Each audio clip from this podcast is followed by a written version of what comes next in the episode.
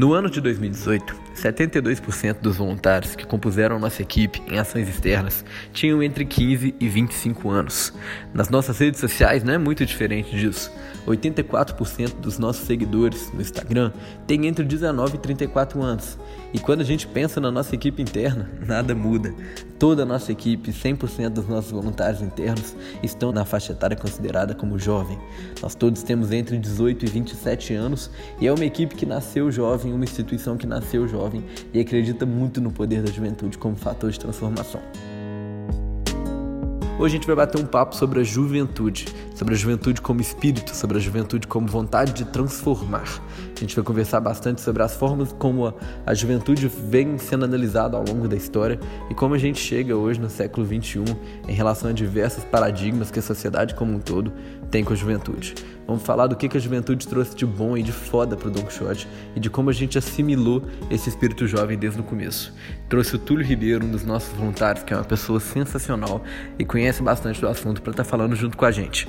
Meu nome é João Vitor Aquino, esse é o IDCast, uma iniciativa de impacto social do Instituto Don Quixote, onde a gente está trazendo a transformação social e assuntos voltados para o terceiro setor, para mobilização de doações, para mobilização de recursos para o impacto social aqui para o universo de podcasts. Fica aí com o nosso episódio, vai ser muito legal. A gente vai falar sobre transformação, sobre juventude e principalmente sobre esse espírito transformador que o jovem tem e que o Don Quixote assimilou para si.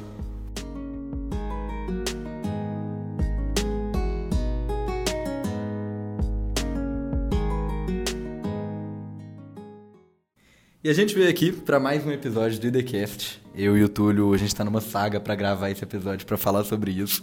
O Túlio é um dos nossos voluntários que vai estar tá presente aqui junto com a gente hoje. E uma saga porque é um tema que a gente gosta muito de falar, é apaixonado por falar e é um tema que tá ligado ao Don Quixote desde a sua, desde a sua existência, desde que começou. Mas a gente está tendo umas dificuldades técnicas, então a gente espera que hoje. Espera que agora dê tudo certo. E, enfim, esperam, esperamos que vocês tenham um episódio bem legal também. Além disso, a gente convidou uma outra pessoa para estar tá fazendo parte junto com a gente aqui agora. É o Israel Coelho, daqui a pouco ele vai se apresentar, falar um pouco da história dele, de quem que ele é e qual que é a ligação dele com a juventude.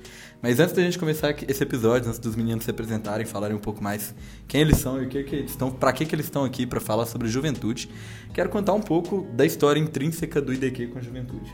Eu acredito que o Don Quixote jamais teria dado certo se a gente não tivesse pensado desde o começo na importância do voluntariado jovem e na importância de se pensar é, no jovem como protagonista do voluntariado. A gente tem uma construção histórica aí das ONGs, das instituições do terceiro setor, que há muito tempo foi construída em cima de uma visão é, religiosa, de uma visão conservadora, voltada para o assistencialismo. E de um certo período para cá, a juventude tem mudado isso, tem quebrado bastante isso e trazendo iniciativas jovens cada vez mais incríveis, iniciativas jovens cada vez mais transformadoras. E o Don Quixote se alinha muito a essa causa essa vontade de, de transformar de forma diferente, essa vontade de transformar de uma maneira criativa, que para mim é muito próxima da, do espírito que a comunidade jovem, como, como um grupo, como uma realmente uma, um grupo social, tem passado e tem, e tem vivido cada vez mais. Então, fico muito feliz de estar falando com esse tema desde o início. O Don Quixote é majoritariamente uma instituição jovem, uma instituição com. com absolutamente. É, absolutamente, praticamente. Uma instituição com valores jovens e com membros jovens. Então, nossos projetos, por exemplo, o projeto de coração, que é o nosso projeto de reforma, a gente traz 150, 200 jovens no final de semana. E assim, claro que tem um pessoal que vai de ressaca, tem um pessoal que vai direto do rolê, mas está todo mundo lá trabalhando da forma mais. com muita vontade, de forma muito feliz. Então muito legal falar sobre esse tema, justamente pelo fato de que a gente é uma instituição jovem e vamos falar um pouco sobre isso agora, sobre o potencial jovem no movimento de transformação social. Enfim, quero que vocês se apresentem um pouco, contem um pouco da história de vocês e falem quando começou a, essa percepção de vocês como jovens transformadores, como agentes da sociedade, e, enfim, como vocês veem essa, essa relação de, de juventude e transformação. Alguém quer começar? O? Vamos lá, vamos lá pro. É, então, obrigado, João, por, pela oportunidade de estar aqui. Eu estou muito feliz de estar aqui gravando esse podcast sobre esse tema que eu gosto tanto, pela quarta vez. Mas enfim, é, o meu nome é Túlio, eu sou voluntário do, do IDQ desde o ano passado, mais ou menos. E a minha relação com o tema de juventude começou também no ano passado, na verdade, quando eu, eu me tornei diretor de um projeto que a gente faz aqui na faculdade, eu faço faculdade de Relações Internacionais na PUC Minas, de um projeto chamado Miniono, que é bem famoso aqui em BH e região, em que a gente traz jovens do ensino médio para debaterem questões relevantes, questões sociais, questões relevantes do ambiente internacional, em que cada um representa uma delegação, cada um representa o posicionamento de um país ali, e isso para mim era incrível, sempre foi. E o que mais me chamava atenção nesse projeto em si, desde as primeiras vezes que eu participei, é o fato dele ser completamente formado por jovens, tipo, a equipe que, que produz o projeto é jovem, as pessoas que vêm participar são jovens. Eu decidi transformar essa temática de jovem em um comitê em que eu traria essas pessoas para debaterem elas mesmas, para debaterem a participação política do jovem na América, como os jovens podem ampliar sua participação política. E eu acho que é isso. Você falou uma coisa interessante, que é a questão do, de ter uma visão diferente do terceiro setor é, atualmente, né? Porque a visão antiga é de que o terceiro setor é velho, ele, é, ele é, tem, tem um viés religioso muito forte. Eu tive um professor na faculdade que uma vez disse em sala de aula que trabalho voluntário é coisa de velho e rico. Então, assim, é você pode ver claramente que a gente está sempre tentando romper com esse tipo de preconceito, com esse tipo de visão conservadora que muitas pessoas ainda tentam colocar. E agora eu vou passar para o Israel para ele se apresentar. O Israel, ele só antes cortando um pouco aqui, o Israel, desde o começo do Don Quixote, é uma pessoa que frequenta nossos bazares, assim, de forma fiel, sempre esteve presente lá com a gente, doando livros e, enfim, fiquei muito feliz quando o Túlio deu a ideia de chamar ele, porque é uma pessoa que, que acompanhou nossa trajetória e, e não sendo voluntário fixo, conseguiu perceber como a gente pôde avançar trabalhando com a juventude. Então, enfim, Rafael, Bom, muito obrigado, Aquino. É, obrigado, Túlio, também pelo, pelo convite. Agradeço também ao, ao Don Quixote como instituição como um todo, né? Ao, ao IDCast, a iniciativa do IDCast que está ficando muito legal. Escutei o, os episódios anteriores, está ficando bem, bem interessante. As discussões são muito estão muito em voga, né? São discussões muito quentes, então acredito que o papel do, do IDQ aí em entrar nesse nesse ramo dos podcasts, né? E lembrando que, como já foi dito aí em muitos outros podcasts, 2019 é o ano do podcast. Então. Todo mundo fala que 2019 é o ano do podcast. Você realmente é. acha que é o ano do podcast? Eu acho que o ano do podcast é todo ano, sabe? Então. eu acredito que a, a, mídia tá, tá evoluindo e caminhando a passos, a passos largos, sabe? Todo, a cada ano que passa. Bom, é, minha relação com a juventude poderia dizer que começou em 2015. Eu sou nascido em Mariana, né? Mudei para para Belo Horizonte no ano de 2015 para completar minha formação no ensino médio.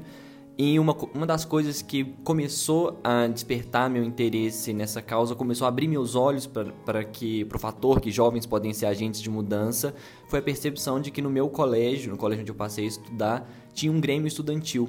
E eu nunca tive contato com, com isso na minha cidade. Nunca tinha. Para mim era coisa de filme, a existência de um grêmio estudantil.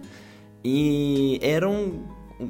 Pra, né, pra mim, eram jovens ali, é, alunos da escola, lutando por mudanças dentro da escola, né? E me mostrou que o Grêmio Estudantil era, além disso, eram jovens lutando por mudanças dentro da escola e trazendo mudanças de fora da escola para dentro do ambiente escolar.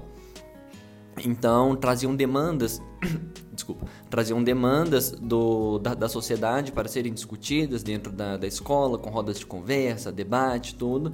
E isso abriu meus olhos já para esse é, fator de mudança que a, a juventude carrega. Posteriormente, participei do, do Miniono como aluno de ensino médio, né, como delegado, e voltei para o Miniono já na, cursando Relações Internacionais na PUC Minas, voltei para o Miniono como parte da equipe, que é um, um projeto baseado na, na transformação da juventude. Né? A equipe se transforma para transformar outros jovens. Então acredito que o, o projeto carrega isso consigo desde sua, desde sua formação.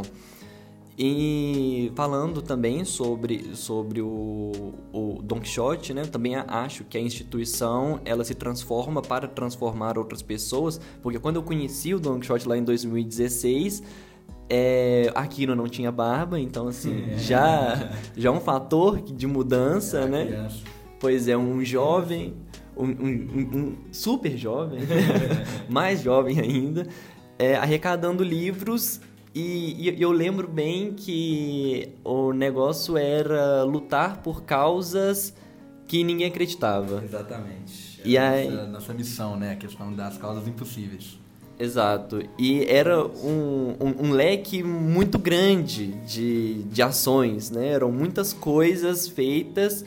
E eu acho que isso é importante trazer também, porque o sonho, de fato, o sonho que a gente tem a gente sonha com muitas coisas que são muitas coisas muito perfeitas, né? E o que a gente pode fazer nunca chega nesse sonho perfeito que a gente idealiza. Mas o que a gente pode fazer, se for pelo menos 10% do que a gente sonha, então já é um, um, grande salto. Então eu vejo a evolução, não, mesmo não sendo voluntário do, do Don Quixote, eu vejo a evolução muito nesse sentido, de entender que a gente caminha para o sonho, não nesse atuando de diversas formas mas a gente caminha para o sonho atuando da forma que a gente pode, nessas é, atuações pontuais que a gente consegue fazer de forma estruturada e bem elaborada. É, tem um amigo que, que fala uma frase que eu acho muito interessante, que é o impacto que... Vo... Aliás, o... se você impactar uma pessoa já é mais do que você não impactar ninguém. E eu acho que isso é, é pensar para todo mundo, sabe? O bom dia que você dá é, quando você acorda já é mais do que do que chegar e botar seu fone de ouvido e ir pra faculdade sem nem olhar pro porteiro. O então, Campos falou justamente isso no, no episódio anterior, sim. Sobre o poder de dar um bom dia, sobre como você pode mudar a vida de uma pessoa simplesmente estando ali, é, sendo gentil e as conexões que você cria a partir disso, né? Porque o Don Quixote também é baseado em conexões. E pensar um pouco na questão de como a gente sempre teve voluntários jovens, a gente conversa com muita gente que está ali numa situação. Eu vejo duas situações muito que acontecem de forma recorrente. Primeiro, o voluntário que sai do ensino médio, pessoa que sai do ensino médio, e a gente entende, nós três aqui, acredito que deva ser um consenso que o ensino médio é uma situação crítica para o jovem, é uma, um momento de pressão absurda, intensa, você praticamente massacra a criatividade, os sonhos, a qualquer forma de, de autonomia do jovem naquele sistema ali. E aí a gente percebe muito isso, a pessoa que forma no ensino médio manda pra gente no, no direct do Instagram. Pô, formei no ensino médio, tô de férias, até entrar na faculdade, não tenho nada para fazer e não sei o que, que eu vou fazer hoje. O que, que eu posso fazer para te ajudar? A gente recebe muito esse tipo de voluntário. E também um outro, outro panorama que a gente recebe bastante de, de muita gente que nos procura é a pessoa que está na faculdade, e eu, eu acredito que deve ser outro consenso aqui entre a gente, o quanto a faculdade hoje é teórica, né? O quanto a gente aprende na teoria, muitas coisas na teoria. Então muita gente nos procura, pô, sou. Eh, tô, tô, tô na faculdade de engenharia, sei muito sobre, sei lá, medição e construção de rampas para gerar acessibilidade. O que, que eu posso fazer para te ajudar? E a gente vai, conecta a pessoa dentro daquela capacidade, dentro daquela habilidade. Então é, são dois padrões que a gente percebe bastante que são talvez até o nosso principal público de voluntários. Então, enfim, queria que você falasse um pouco disso, a relação do, do jovem com o voluntariado, a capacidade que a gente tem de transformação. Vi que os dois levantaram a mão. Acho que vou passar pro, pro Israel primeiro, que ele, que ele é nosso convidado, né? A gente tá tem que dar uma moral, né? Bom, é engraçado, né, isso que você falou do primeiro caso, porque foi o que aconteceu comigo, né? Eu saí do saindo do ensino médio no, na última semana de aula do meu terceiro ano, me bateu uma crise existencial do, da seguinte forma, é Dois. Pois é, três, né? Acredito com o Túlio ali. Me bateu uma crise existencial muito forte, que foi o seguinte: é, eu sempre estudei em escola particular. Então, meus pais sempre pagaram a, a minha educação. E eu estava ocupando aquele espaço justamente porque outra pessoa não, não ocupava. Eu tive tudo que eu tenho e tive tudo aquilo que me proporcionou a educação que eu posso ter hoje, justamente porque outras pessoas não tiveram aquilo. Então eu comecei a pensar, pô, o que, que eu posso fazer para devolver tudo aquilo que a sociedade já me deu? tudo aquilo que eu já ganhei só por ter nascido onde eu nasci, por ter tido os pais presentes que eu tive e todos os outros privilégios que eu carrego comigo. E aí eu procurei um professor, meu professor de sociologia, professor Marlon Santos, que não, não, não lembra meu nome, não sei porquê, mas eu lembro o nome dele muito bem. Talvez porque... ele esteja ouvindo o IDCast. Tomara, tomara. professor Marlon, muito obrigado. E eu fui conversar com ele e falei justamente isso. Falei, professor, tô saindo de férias, temos dois meses de férias, porque depois que passou o Enem no terceiro ano, não tinha mais o que fazer no colégio. E falei, pô, o que, que eu posso fazer para devolver um pouco o que a sociedade já me deu? Queria fazer trabalho voluntário, fazer, sair de casa, não sei o quê. Ele chegou e falou assim: Sabe, Israel, você não precisa dedicar as suas férias para fazer isso. Você pode dedicar sua vida inteira. E como você vai fazer isso? Necessariamente você precisa entrar em um, em um movimento, em uma ONG, em uma, alguma coisa desse tipo? Não necessariamente. Seria muito bom se você entrasse, mas você pode é, devolver as coisas para a sociedade na sua vida diária, na sua vida cotidiana. E entra com o que foi falado no último episódio, né? Dessas pequenas ações. Ele falou: ao invés de ajudar alguém em uma situação vulnerável, ajude a pessoa que mora com você, ajude a pessoa que estuda com você. Às vezes essa pessoa está numa situação de vulnerabilidade muito maior do que você imagina. E eu comecei a pensar dessa forma. Eu comecei a pensar, pô, calma, é, como é que eu vou mudar, sei lá, o outro lado do mundo? Porque, pelo menos nós das relações internacionais, né, acredito que temos essa mentalidade, né? Temos que acabar com a, a guerra na Síria, temos que salvar os refugiados, sei lá, do Bangladesh, coisas, coisas assim. E a gente não pensa nas pessoas que estão no nosso, no nosso convívio, as pessoas que estão do nosso lado ali, batalhando junto com a gente. Em alguma medida eu acho que a gente até pensa, mas gente, acaba que a gente sempre projeta a nossa visão para fora e não tanto para dentro. É uma característica, às vezes, do estudante em si. E isso é interessante que você falou. Hoje eu tive uma experiência bem bacana, hoje mesmo, até dia 8, né? Tive uma experiência bem interessante que eu tava lá no Hub Social, que é a nossa. Que é onde a gente está fazendo a incubação. Incubação, tá, tá certo, tá certo, né? Incubação. É... E foi maravilhoso, o dia foi muito legal. A gente fez uma rodada de negócios. Como é que funciona essa rodada de negócios lá? É... A primeira vez foi bem bacana, eles colocam cinco mesas com 10 empresários, dois empresários por mesa. A gente tem que fazer o pitch de elevador, né?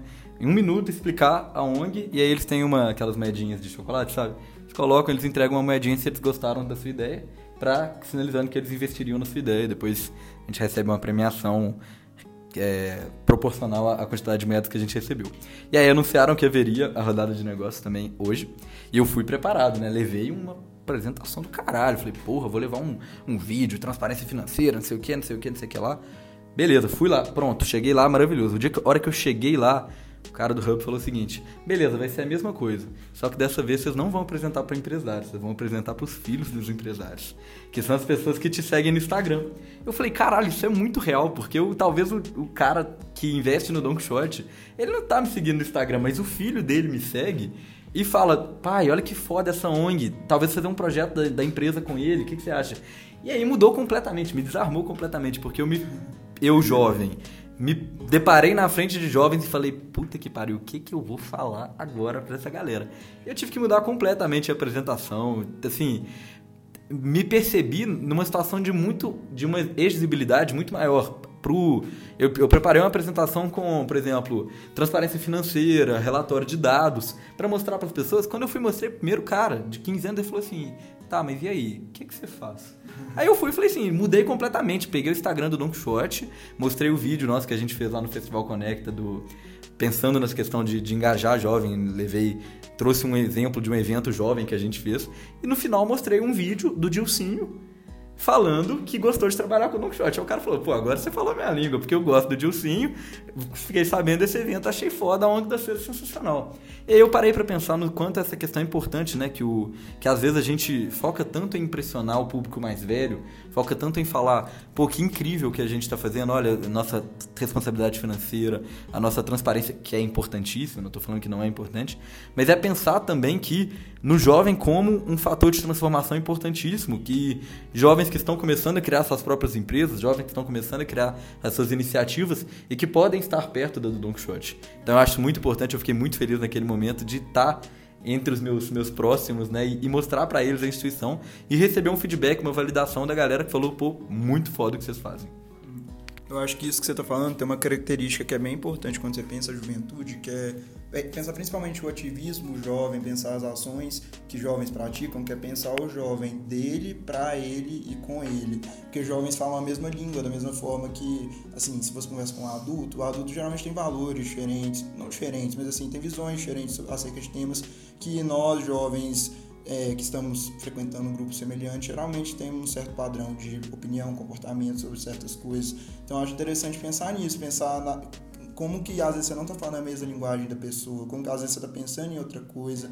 Sim. E isso entra até numa questão até que a gente já discutiu outras vezes também, que é a coisa do rompimento com, com visões, é, aquela coisa de geração e tudo mais, como que tipo gerações passadas têm dificuldades em entender a geração atual, as coisas novas que vem surgindo. E o jovem, desde sempre, ele sempre carregou essa coisa de transformação com ele, essa coisa de é, tá ali sendo a voz da transformação das coisas novas que estão surgindo no mundo. E é muito difícil, por exemplo, para minha mãe, quando eu converso com ela, por exemplo, sobre relacionamento abusivo, ela entender o que de fato seria isso. Tem, envolve toda uma coisa que eu entendo porque eu estou inserido em um contexto específico que compreende isso muito bem, mas para minha mãe é muito complicado. E esse choque de gerações eu acho que pode ser visto até nesse caso quando você vai apresentar para um cara mais velho e na hora que você, e você volta tudo para isso, né? Porque você tem que preparar uma coisa específica para esse tipo de público, mas quando você vai apresentar para o cara mais novo, você foi desarmado ali porque você não estava preparado. É, apesar de, naturalmente, na verdade, a gente teoricamente tem uma facilidade maior para lidar com outros jovens, já que é a nossa mesma língua. É, essa questão de, de comunicação é, é engraçada. Esses dias a gente estava lá no, no Enempatia, que é um projeto que a gente trabalha com jovens de periferia, trabalhando a questão de educação. E aí, durante a aula, eu fui, falei, eu fui brincar com, com uma galera lá, falei, pô, não falei um negócio de crush. Fiquei, fui brincar, falei, não, é que, que ele tava falando de uma menina e tal. Eu falei, pô, é o crush da galera e tal. Aí a, o cara falou assim, que crush o quê, tia? Que é 10-10 que a gente fala. Eu falei, pô, genial, perfeito. Sabe, eu queria que você falasse um pouquinho sobre uma experiência que a gente estava conversando aqui antes, que foi essa experiência internacional com juventude, falasse um pouquinho de um rolezão que você deu aí ultimamente, que foi o evento lá no México, que eu esqueci o nome agora pro final, mas enfim, conta aí que você vai ter mais propriedade para falar. E pensar um pouco agora também do ponto de vista prático. A gente vai falar um pouco agora de soluções. O que a gente pode fazer, o que você no seu dia a dia pode fazer para estar tá incentivando iniciativas jovens, o que, que a gente pode estar tá fazendo para potencializar a voz do jovem, para que a gente possa estar tá realmente sendo mais efetivo como agente de transformação. Bom, é, eu estive né, fazendo parte da delegação brasileira no programa Leading by Example, né, que é liderando pelo exemplo em, em português, no encontro dos laureados com o Nobel da Paz que aconteceu na cidade de Mérida, no México, e foi um encontro com 30 laureados, mais ou menos, cerca de 30 laureados que deram palestras, deram workshops, participaram de plenárias, falando sobre cada um sobre, sobre seu tema de ativismo, né? mais famoso, assim? O mais famoso que eu me lembre era o Juan Manuel Santos, que foi ex-presidente da Colômbia e ganhou o Nobel da Paz pelo projeto feito pela pacificação da Colômbia em relação às Farc. Pouca coisa. Pouca coisa, pouca coisa. O cara trabalhou com a pacificação das Farc. Ele só acabou com um conflito de mais de 50 anos, assim, pouca coisa. Mas tinham instituições grandiosas, né? O, a Cruz Vermelha estava lá, é, eu, me, me fugiu o nome de de muitas instituições estavam presentes lá. A instituição do Martin Luther King estava lá, a filha do Martin Luther King estava presente representando a instituição. Então foi de fato um evento de peso, né? Uma, com figuras de peso. E o que mais me, impressionou é que durante o evento eu participei da elaboração da Declaração da Juventude, que é uma declaração que é feita pelos jovens participantes do, do evento e nessa declaração, nos reunimos mais ou menos uns 40 jovens, que foram selecionados, um jovem de cada delegação né, envolvida. Da delegação brasileira, eu, fui, eu e mais uma menina fomos selecionados para ser os representantes. E eu fiquei responsável, junto com outras, outros cinco jovens, por escrever a parte da declaração que seria sobre povos indígenas. E o que mais me impressionou foi que quando eu cheguei para escrever essa parte, era eu, um jovem sul-africano, duas estadunidenses e três jovens do, do México, né, de origem maia. Tanto é que duas delas nem falavam, é, não, falavam inglês e a gente tinha que fazer um esforço hercúleo ali para conseguir traduzir do inglês para espanhol e a, a outra garota Maia falava um pouco de inglês e um pouco de, do, da, da língua nativa e tudo. E assim, tentando, e mesmo com as diferenças linguísticas, as diferenças culturais, eu no Brasil, cara, lá na África do Sul e tudo, é como as ideias eram semelhantes. Então eu fiquei um pouco receoso quando eu cheguei, que eu pensei, pô, será que essa galera vai pensar o mesmo que eu? Será que a gente vai conseguir elaborar alguma coisa? Será que eu vou conseguir falar com, essa, com esse pessoal? E quando o jovem sul-africano começou a falar, eu me vi no sul-africano, a jovem Maia se viu no sul-africano e todo mundo começou a se entender ali e eu fiquei surpreso com isso, como que nós jovens somos capazes de nos engajar com causas semelhantes, com pautas semelhantes, justamente por sermos jovens e estarmos indignados com a mesma coisa, que é essa estrutura, né? Nós estamos indignados com uma dada estrutura. Então, o jovem sul-africano indignado com a situação do país dele, eu indignado com a situação brasileira, a jovem maia indignada com a situação do México e as jovens estadunidenses idem. Então, estávamos todos ali envolvidos na mesma coisa. E o jovem é, sul-africano começou a falar sobre o, os males da, da, colonização e tudo isso, e como que isso trouxe prejuízos para os povos indígenas. E eu comecei a pensar, pô, eu nunca imaginei que eu encontraria alguém do outro lado do oceano que pensaria da mesma forma que alguns dos meus amigos pensam, porque eu nem posso falar que todos os meus amigos pensam da mesma forma. Então é, é interessante ver isso, porque em alguns momentos pode parecer que a gente está muito sozinho carregando a nossa própria causa. E eu, e eu de, de, de, certo modo, sentia um pouco isso, que tava eu e alguns dos meus amigos, eu e mais meia dúzia de pessoas, unidos contra uma estrutura colonizadora. Eu pensei, pô, o que, que a gente pode fazer quanto a isso, sabe? Como que nós aqui, nós seis sentados aqui nessa mesa, vamos fazer alguma coisa? E não, não, não somos só nós seis, somos milhões de pessoas envolvidas na mesma causa. Então isso foi muito, foi muito interessante perceber isso. E outra coisa muito importante que eu percebi lá também, e que eu acredito que seja uma falha do nosso sistema de ensino tradicional, é o jovem se entender como questionador de como demanda, ele demanda coisas, né, de uma de um outro agente. Então a gente demanda coisas do governo, a gente demanda coisas da, da nossa escola, a gente demanda coisas de diversas pessoas e a gente tem um outro papel que é o papel de agente. A gente não pode só pedir as coisas, a gente tem que ir lá e fazer também. Porque muitas vezes quando a gente pede, a gente não consegue. Então quando a gente não consegue, qual que é o caminho a seguir? Então, outro dia mesmo, eu estava conversando com um, um, rapaz que veio me falando: Pô, Israel, eu estou muito preocupado com a saúde mental na, na minha escola, na minha escola de ensino médio. E a gente já conversou com a direção, a direção não escuta a gente, eles não entendem a gente, eles não entendem as nossas demandas. E eu conversei, eu falei assim: Pô, vamos pensar em duas coisas. Vamos pensar em melhorar a sua demanda, vamos pensar na forma como você pede e vamos pensar também na forma como você age. Então, vamos fazer um questionário para você passar para os alunos e a partir desse questionário você mostrar para a direção que aquilo faz sentido, o que concreta, você né? de forma concreta, aquilo que você quer faz sentido e se a direção não te ouvir, então chegou a hora de você agir, porque você não pode depender mais dessa estrutura. Então, junta seus amigos, vamos fazer uma roda de conversa, vamos fazer um projeto nas redes sociais, vamos fazer alguma coisa para as pessoas desabafarem, as pessoas falarem sobre seus sentimentos, vamos fazer alguma coisa nesse sentido. Se quiser, me convida, me chama, a gente participa, a gente chama pessoas é, engajadas no assunto para falar sobre isso. Porque a gente não pode só ficar pedindo as coisas. E eu acho que aqui pelo nosso sistema educacional e a redação do Enem tem muito essa estrutura que no último parágrafo você tem que pedir alguma coisa para alguém. Então a sua proposta de, de intervenção ali, ela tem que ser voltada para isso. E acaba que isso vira o nosso o nosso pensamento mais corriqueiro. Então a gente vê algum problema e a gente não pensa em agir para solucionar. A gente pensa, a gente pensa em pedir para que aquilo seja solucionado. E em algumas situações a gente vai ter que agir. Então acredito que o IDQ vai muito nesse sentido e o movimento da juventude também vai muito nesse sentido. É, eu ia falar muito sobre isso. O, às vezes a gente tem projetos que são incríveis, né? A gente planeja o projeto inteiro e igual de coração, que é o exemplo maior assim de, de que eu já vi. Maior exemplo de engajamento jovem que eu já vi com os meus próprios olhos, é bizarro. Você pegar gente que assim, que nunca jovens de 18, 19 anos que nunca fizeram nada assim de ponto de vista de trabalho braçal, chegar lá no dia e aprender a bater cimento e fazer um cimento maravilhoso.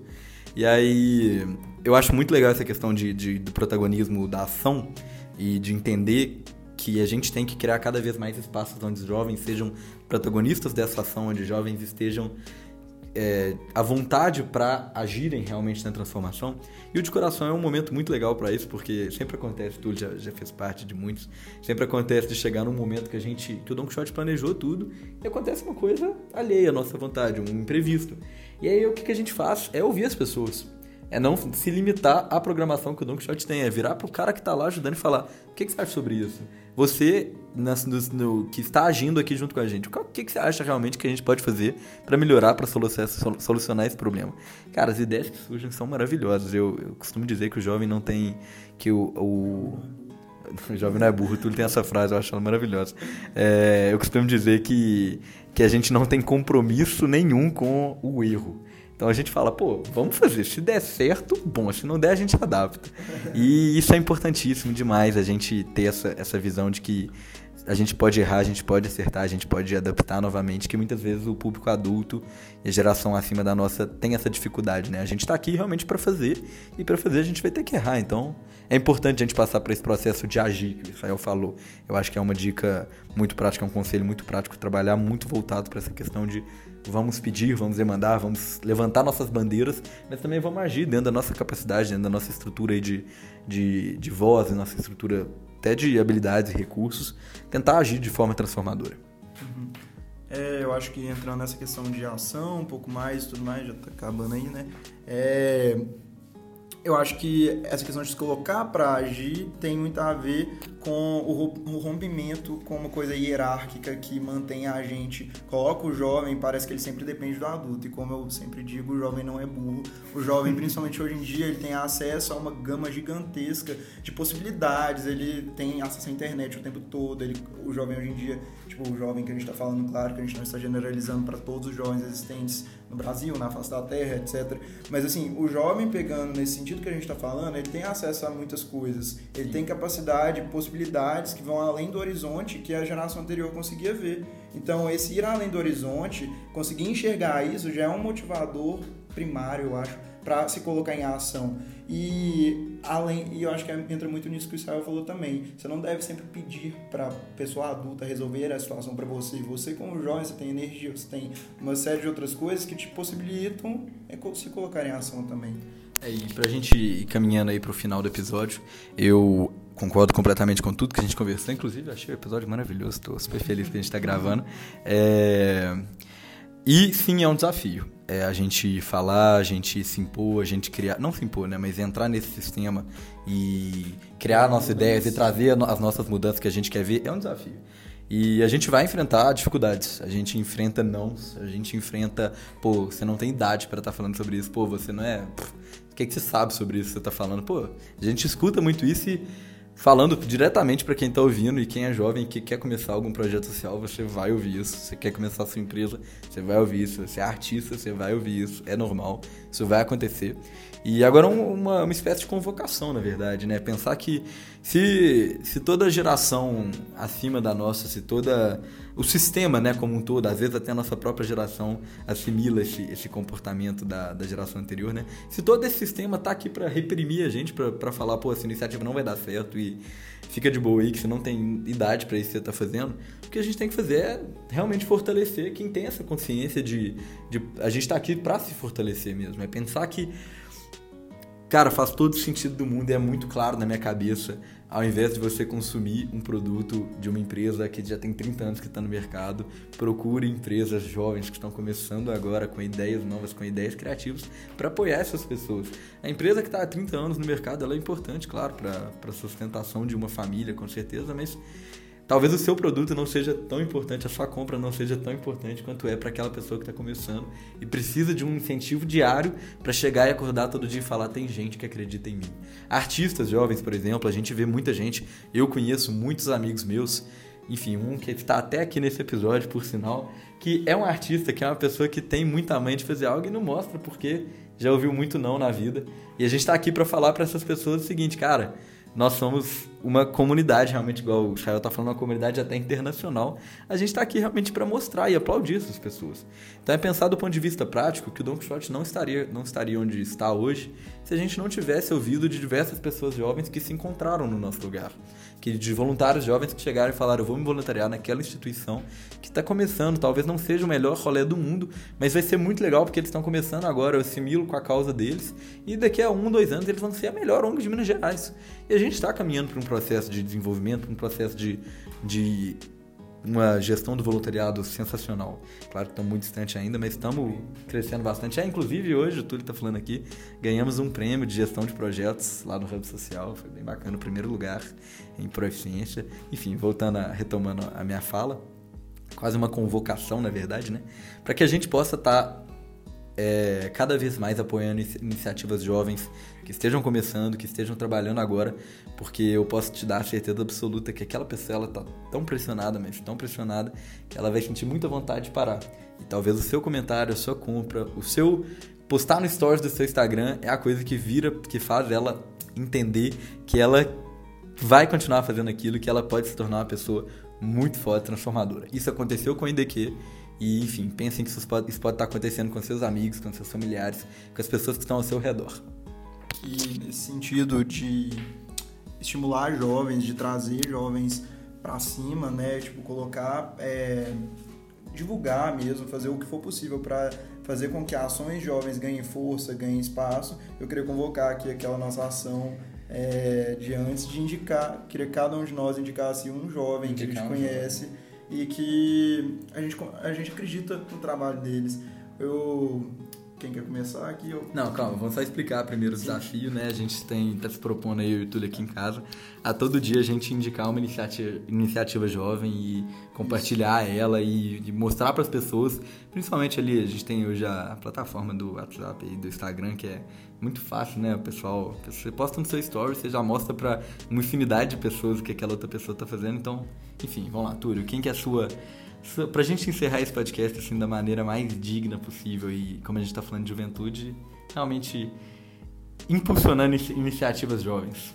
Eu vou falar do então, aconteceu no semestre passado, eu e inclusive Israel fomos num show da banda Zimbra, que é uma banda independente que a gente gosta muito, a gente é bem fã.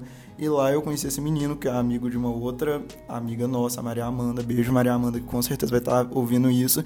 E o nome dele é Vinícius, e ele é um cara que começou a gravar, ele é de Santo Antônio do Monte, que é do lado de Divinópolis, nossa cidade aqui.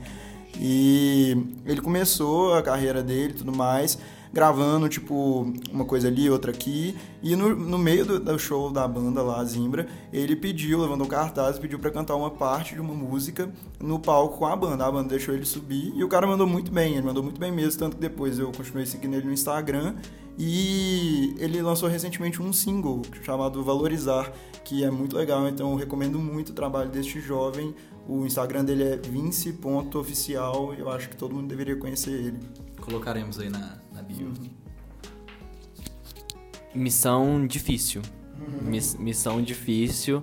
É, e bom saber que não é uma missão difícil por falta de jovens inspiradores, mas justamente pelo contrário, pelo excesso de jovens inspiradores, escolher um só é, é, é complicado.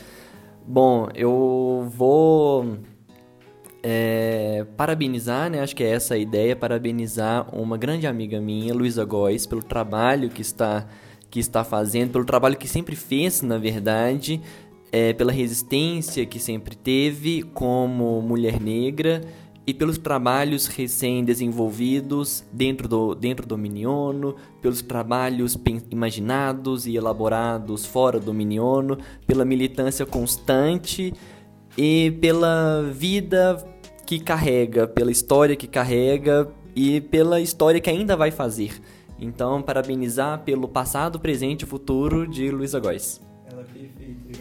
E o Instagram da Luísa Góes é Luísa S. Góes? Ou só Luísa Góes? Depois vai estar tá na, na Depois vai estar tá, vai, vai tá na descrição aí, vou, vou mandar pro João tanto o Instagram pessoal da Luísa Góes, que é uma pessoa maravilhosa, e o Instagram do projeto dela dentro do Minhono, que é o CSW, que é a Conferência dos Status da Mulher, que é um projeto sobre empoderamento, é, emancipação da mulher negra. Então, é um projeto super bacana, envolvendo educação dentro do, dentro do Miniono. Então, acredito que vale a pena dar uma olhada nisso aí. O mais incrível desse projeto da Luísa é que, inclusive, semana passada, ela no Instagram do comitê dela, ela contou a história de mulheres negras, inclusive mulheres negras todas jovens. Então, se você quiser saber um pouco mais de história de jovens mulheres negras, tem que correr no Instagram do CSW agora, porque tá foda, tá incrível, tem depoimentos sensacionais por lá. É, eu, eu dei uma empolgada aqui. Eu fiz uma lista mental aqui de três pessoas, se vocês Não, me permitirem. É um... Não, enfim, recuso. De, negado o seu recurso. É, três pessoas. Primeiro deles, um amigaço meu. Tenho um prazer de chamar de amigo hoje. Que é um grafiteiro, um artista, tatuador, desenhista. Uma pessoa incrível. Procura o Instagram dele. Procura o trabalho dele. Ele se chama Rafael Haas. É o grafiteiro oficial do Instituto Don Quixote. Nosso parceiraço, uma pessoa que tem uma sensibilidade de arte maravilhosa, é um jovem negro da periferia de Divinópolis que tem um olhar sobre cultura urbana maravilhoso. O Instagram dele é rafael.ras, Rafael com PH. O cara é foda demais. Pesquisem ele. Uma pessoa que já está conquistando o mundo, literalmente o mundo. Eu tive o prazer de conversar com ele semana passada, duas semanas atrás. Pessoa que está realmente conquistando o mundo aí, já está mostrando o trampo dele na Europa e, enfim, pra gente falar de pessoas a, que já estão aí voando e tudo mais que é um cara que é a minha grande referência em transformação social aqui em Belo Horizonte, que é um sujeito chamado Cadu dos Anjos, que é um cara, porra, ele criou uma ONG, um projeto que se chama Lá da Favelinha, que é um projeto maravilhoso que está gerando renda pra caralho para pessoas de favela, de comunidade, de periferia. Ele tem diversos projetos aí, ele tem o, um projeto dentro da, favelinha que chama Fica Rica, que é maravilhoso, que é empoderamento financeiro de mulheres da, da comunidade. Tem a batalha de passinho deles, que é maravilhoso. Eles conseguiram levar uma batalha de passinho pra Suécia. A gente imagina os suecos olhando para aquilo e falando, caralho, o que, que, que, que tá pegando aqui? Isso é maravilhoso, isso é incrível o que eles estão fazendo. Então, Cadu, Cadu com K, KDU dos Anjos. Ele é incrível, é uma pessoa que me ensina todo dia. E para terminar, anunciando uma parceria nova do Don Quixote, né, como iniciativa jovem, com a banda Velejante. Pessoal que eu particularmente sou suspeito para falar, que é a minha banda preferida aqui em BH. A gente fechou uma parceria bem legal com eles, uma banda de reggae que está começando aqui na cidade e pesquisem lá a banda O Velejante. Spotify, Deezer, Instagram e tudo mais. E a gente fechou uma parceria bem bacana com eles para fazer a gestão de interpretação de libras de algumas de alguns clipes, alguns shows, Estamos com umas ideias legais aí uns novos projetos. Então, pessoal incrível que, que eu sou fã. Então, fico muito feliz que a gente teve aqui esse momento agora de conversar sobre iniciativas jovens.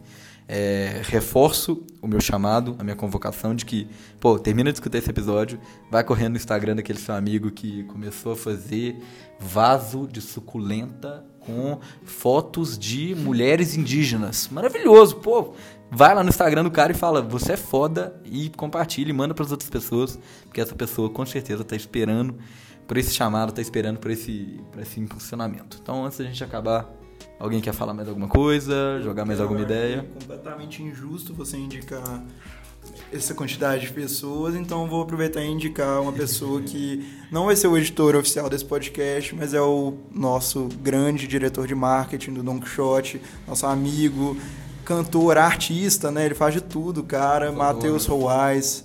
Ele tem duas músicas incríveis já no Spotify. Acho que todo mundo deveria ir lá dar uma moral pro cara, porque ele realmente manda muito bem. Eu também vou aproveitar que tá todo mundo indicando mais uma pessoa e vou. Virou, virou várzea, virou festa. Pode criar uma planilha. Podemos criar, criar uma planilha, sim, sim, um cadastro de jovens inspiradores. Mas bom, indicar aqui rapidinho é uma jornalista maravilhosa chamada Giovanna Favero, uma pessoa incrível que tem uma página no Medium com textos fantásticos e que merece, merecem ser lidos, merecem ser compartilhados. E completando a fala do João aqui, é, ajude o seu amigo que está começando e ajude o seu amigo que ainda não começou, porque com certeza todo mundo, 100% dos jovens desse planeta tem um sonho na, em mente e só estão esperando um ponta, só estão precisando de um empurrão, um pontapé inicial para começar a concretizar esse sonho, para começar com essa iniciativa. E caso você tenha um sonho, caso você queira realizar esse sonho, procura o Don Quixote, pô. A gente tá aqui pra te, pra te ajudar. A gente tá aqui pra te receber com um abraço carinhoso, com uma frase de você é foda para caralho. Acho que esse devia ser o título do episódio. Você é foda pra caralho. E a não ser que o Spotify, o Spotify vai dar ban, né, gente? A minha mãe, minha mãe vai falar assim: você tá louco, menino? Então é isso, pessoal. Saibam que o IDQ está de portas abertas para você, que a gente quer receber vocês. Agradecimentos mais do que especiais ao meu amigo Túlio Ribeiro, maravilhoso amigo, colega de quarto, colega de casa, né? Voluntário do Don Quixote. Enfim, muito obrigado, Túlio. Muito obrigado pela oportunidade de estar aqui falando. Acho que foi definitivamente a melhor conversa que a gente teve sobre o tema, principalmente pela conversa do maravilhoso aqui, pela presença do maravilhoso. Israel, enfim, agradecer também ao Israel que está aqui, quebrou esse galho aí, que colou aqui no, do outro lado da cidade, não sei. Enfim. É... Ah, tava aqui na PUC do lado. Sete horas da noite pra gente gravar esse episódio. E, enfim, muito obrigado, Israel, de verdade. Eu que agradeço pela oportunidade.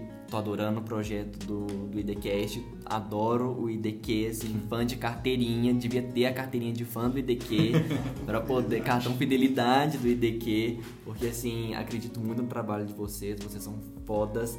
E assim, aguardo mais episódios do IDCast. Azul. Pessoal, então é isso. A gente fica por aqui com essa conversa maravilhosa hoje. Prolongamos um pouquinho o tempo, mas já tá ficando normal, né? No Don Shot, no IDCast. Muito obrigado por quem tá ouvindo até aqui. E pra gente terminar da forma mais digna possível. Cara, você é foda pra caralho.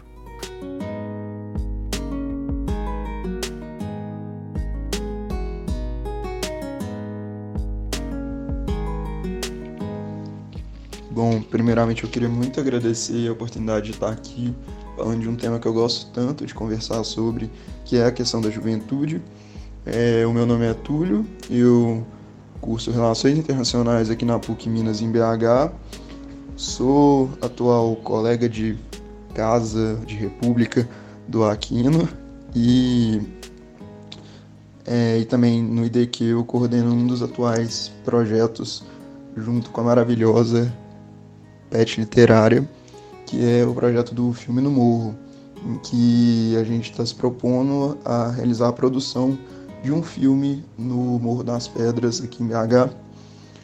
É, Para além disso, a minha relação com a temática da juventude começou ano passado, porque eu participo de um projeto da minha faculdade, que é bem famoso aqui em BH região, que é o Miniono, e esse ano eu pude me tornar diretor de um, um dos comitês, de um do, uma das arenas de debate que, do projeto, que vai tratar sobre a voz política da juventude no continente americano. E é interessante pensar nisso porque já é um projeto voltado para os jovens, jovens do ensino médio vêm para o ambiente universitário para realizar discussões sobre as temáticas mais importantes do ambiente internacional, e esse projeto também é feito por jovens, para jovens, porque toda a equipe, toda a galera que organiza isso tudo é, é uma galera jovem. Então, daqui a mais ou menos duas semanas, eu e toda uma equipe vamos coordenar discussões em vários comitês que vão tratar de temáticas maravilhosas. E o meu especificamente vai tratar de como os jovens podem ampliar sua participação política, de como eles podem tornar o mundo um lugar melhor, com políticas mais voltadas para eles e para as necessidades deles.